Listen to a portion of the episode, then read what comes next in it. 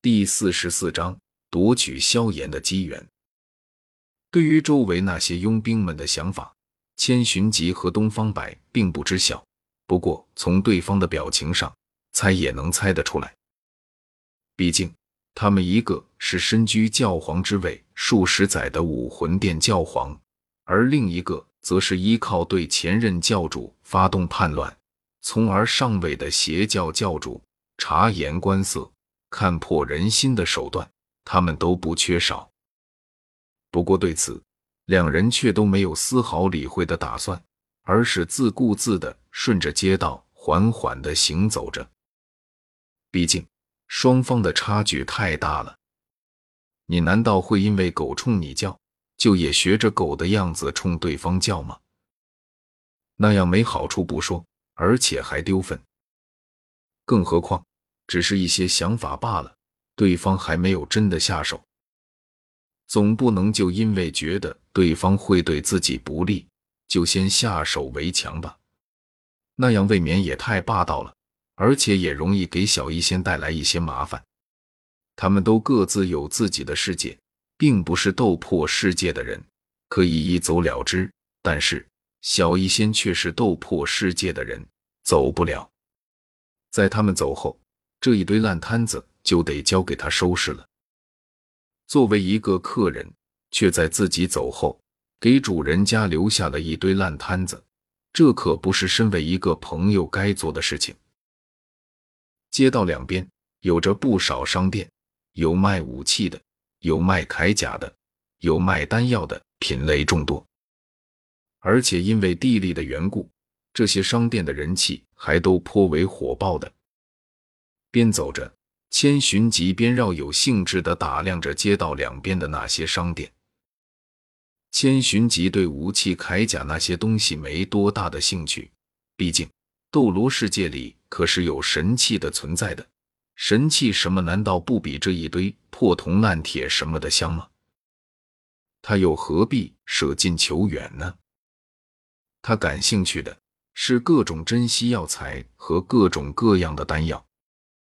毕竟，斗罗世界里可没有种类如此繁多、功能如此多样化的丹药。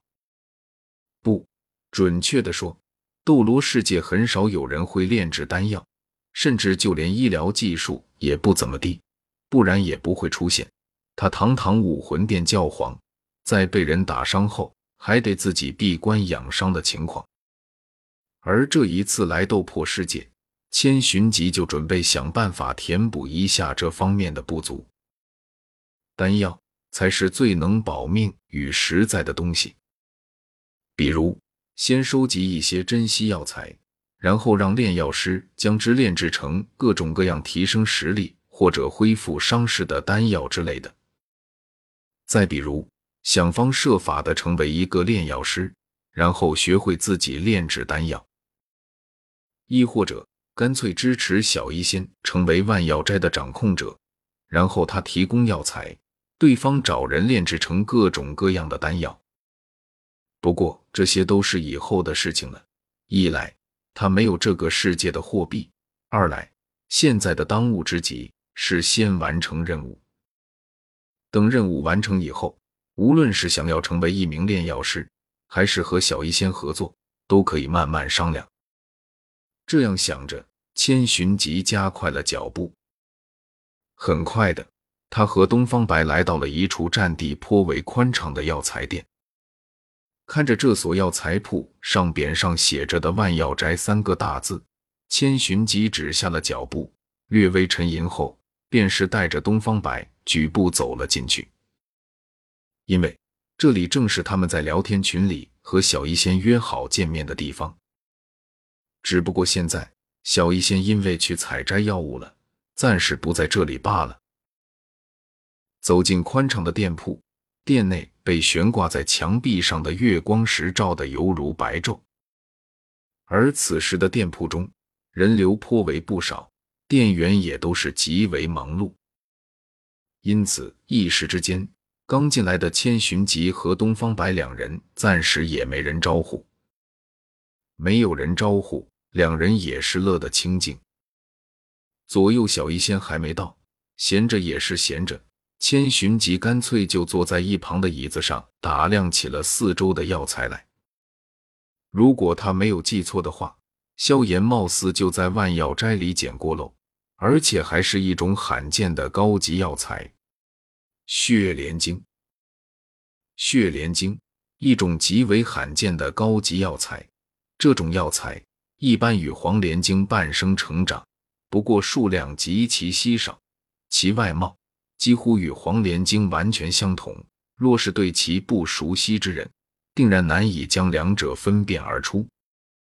而它也是萧炎苦寻而不得的一种罕见药材，因为血莲精是炼制血莲丹的主材料之一。萧炎所修炼的诡异功法。名为焚诀，而焚诀的进化，则是必须需要吞噬异火。然而，吞噬异火可不是一个安全的火，因为异火这种东西不仅极其狂暴，而且还具有颇为恐怖的毁灭性。别说是血肉之躯了，就算是以坚硬度着称的特殊金属，也经不起异火那高温的熏烤。